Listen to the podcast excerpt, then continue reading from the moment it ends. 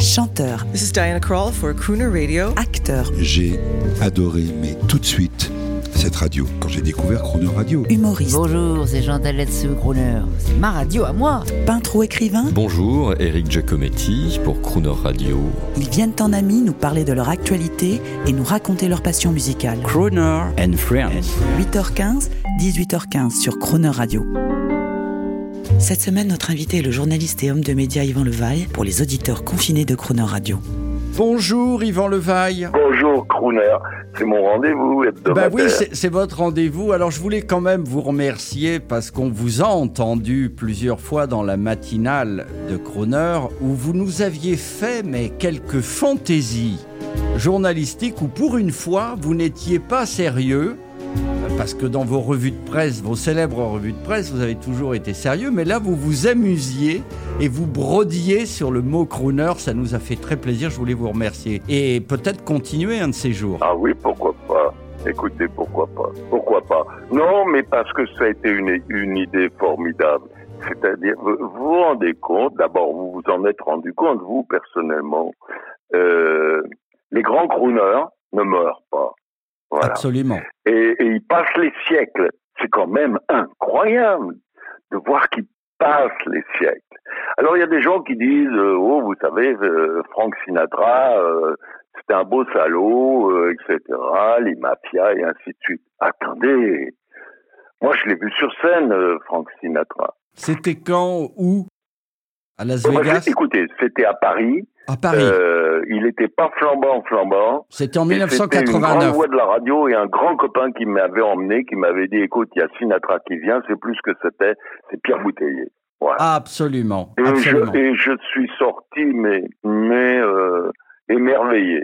Alors il me dit, t'as vu, heureusement qu'il a euh, des écrans qui lui permettent parce qu'il a oublié les paroles, etc. mais non, bah attendez, Sinatra, euh, j'en demande, moi. hein. Euh, et puis il n'y a pas que lui, il n'y a pas que lui. Par exemple, vous, si je vous dis euh, Paul Anka, lui, il est oublié, mais Ah Moi, non il- Alors, on va, tiens, on va écouter Paul Anka en fin de session qui a repris les grands standards du hard rock et du rock. C'est une réussite. Ça s'appelle Rock Swings. On, on Ah, vous fait, on vous fait écouter ça. Mais avant, je vais vous demander quelque chose de pas très rigolo. Vous qui avez dirigé les rédactions, services politiques à Europe 1, France Inter, je voudrais votre avis sur l'addition euh, qui commence à se présenter et qui est pour septembre-octobre. On va laisser passer les vacances. Et là, la presse en ce moment commence à parler de l'addition.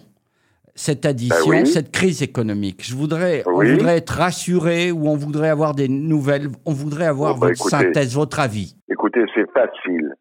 Euh, curieusement, on va nous dire que c'est difficile. Et moi, j'ai peur qu'on nous fasse un, un discours très négatif. C'est-à-dire qu'à tout propos, on revient au jour d'avant, au mois d'avant, aux années d'avant, et qu'on dise, euh, à tout propos, hein, qu'on dise aux, cheminots, qu'on dise euh, aux cadres moyens, qu'on dise euh, aux entrepreneurs, oh bah écoutez, hein, faut se serrer la ceinture, il faut un plan euh, d'austérité parce que avec le coronavirus, on a été confiné, mais enfin on n'a pas beaucoup travaillé, on n'a rien foutu.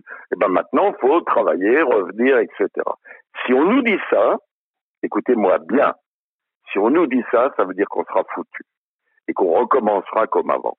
En revanche, si on dit euh, c'est curieux, hein. Qu'est-ce qu'on a fait pendant 30 ans et 40 ans?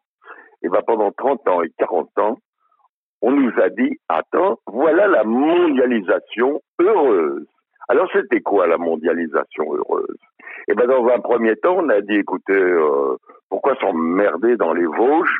À faire du textile euh, Les Vosges, c'est le bois, euh, le textile, eh ben, il y a qu'à le faire faire par, euh, écoutez, c'est pas loin, c'est à côté, euh, on va demander aux Portugais. Puis après, on a dit, oh oui, les Portugais, c'est devenu cher, ils ont, un- ben, c'est plus bon. Alors, on va demander à qui? Ah ben, on va demander aux Tunisiens. Et puis, on est Portugais, Tunisiens, et puis de plus en plus loin. Et pour tout, on a fait comme ça. On passe par le Bangladesh, on passe par les zones de bas salaire. Et comme ça, on se fait notre marge habituelle, on se fait 14%, on se fait, et on est allé en Chine, et on a fait euh, le t-shirt à quelques centimes d'euros. Et les beaux t-shirts avec du coton dégueulasse, on ils ont réussi à en faire. Et les Chinois ont tout fait. Ils sont devenus l'atelier du monde, l'atelier de la planète. Bon, je, n'insiste pas là-dessus parce que c'est le vrai problème. Laissez les Tunisiens faire des oranges et des olives, euh, laissez les Français, oui, ils ont Airbus, mais enfin ils vont le faire avec les autres, avec les Allemands. Bon, euh, oh les TGV, mais ça y est, les autres le font aussi, il faut faire autre chose, etc. Voilà ce qu'on a fait. Et on a désindustrialisé notre pays on a dit oh euh, l'acier, écoutez, on va pas s'emmerder à faire les hauts fourneaux, ça pue, euh, euh, on se brûle et ainsi de suite. Allez, hop, on vend les hauts fourneaux, on fait plus d'acier, on le fait faire ailleurs.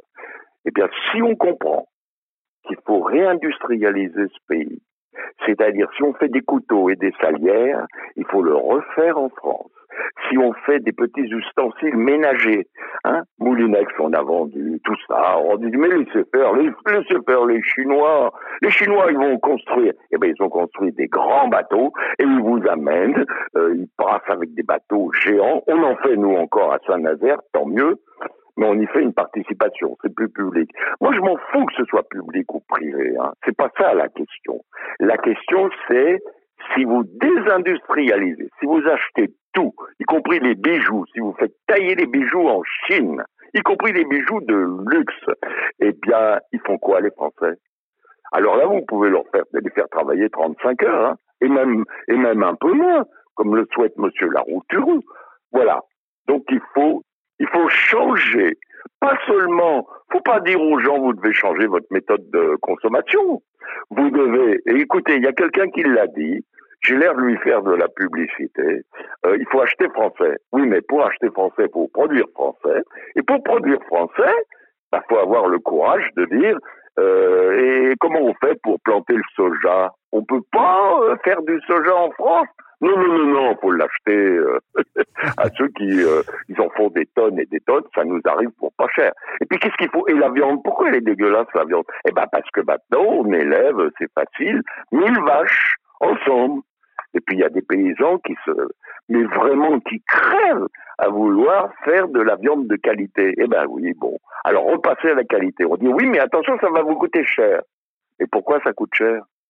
Pourquoi ça coûte cher? Les consommateurs, ils viendront si c'est bon et pas cher.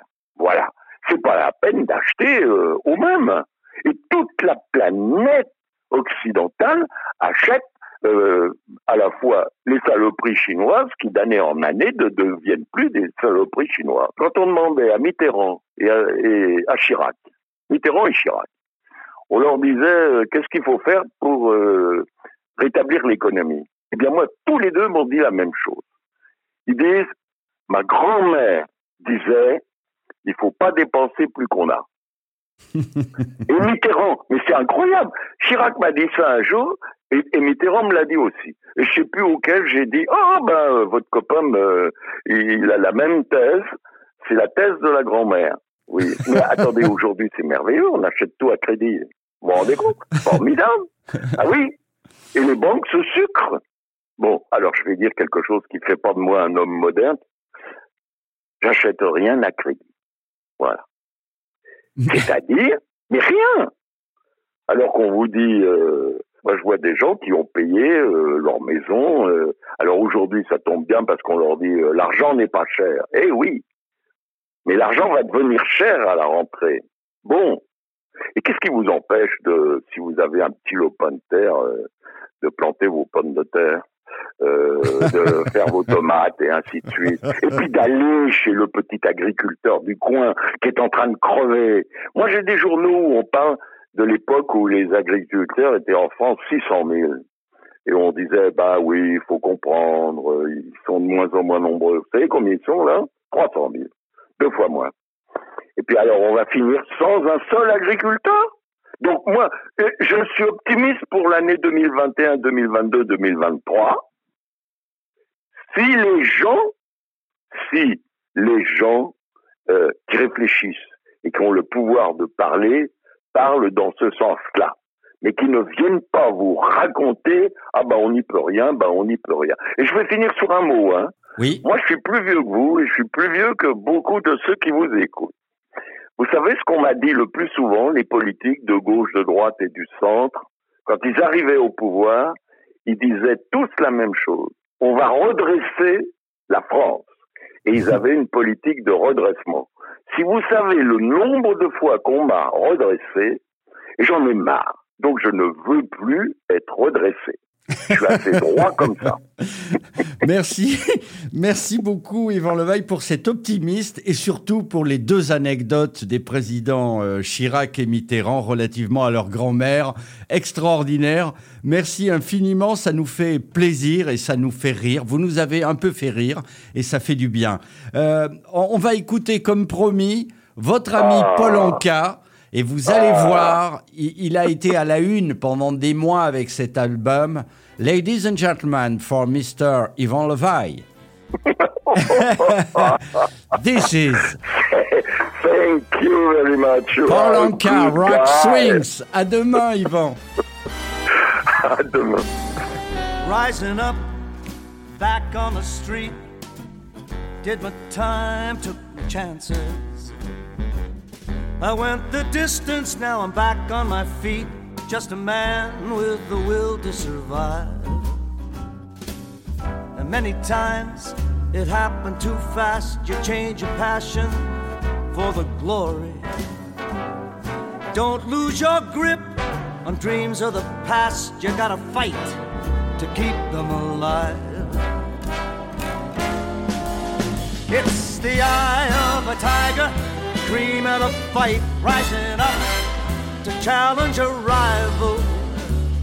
The last known survivor stalks prey in the night, watching us all in the eye of the tiger.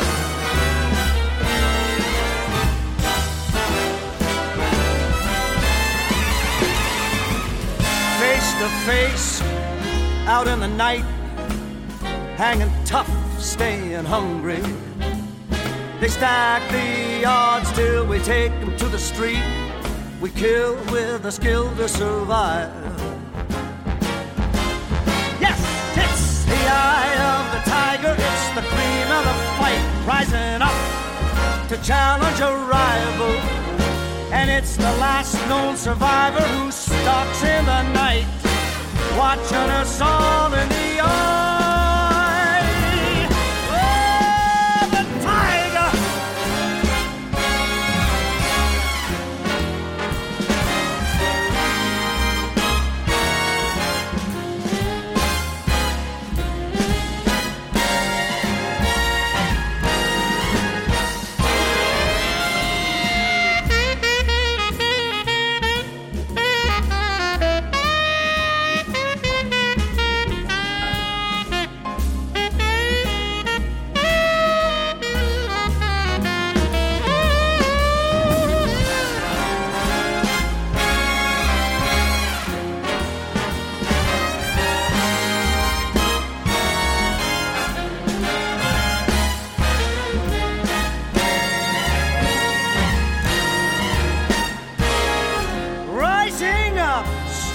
the top.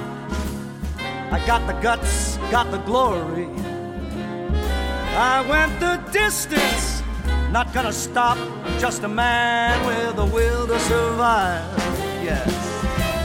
And it's the eye of the tiger, it's the cream of the fight, rising up to challenge a rival. It's the last known survivor stalking prey in the night, watching us all in the eye. Oh, the tiger! The eye of the tiger!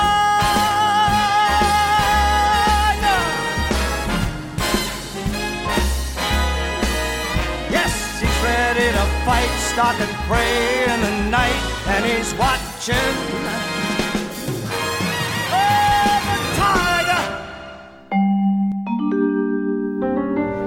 Demain à 8h15 et 18h15, vous retrouverez la clairvoyance et l'enthousiasme d'Yvon Levaille et l'intégralité de cette interview en podcast sur le chroneurradio.fr.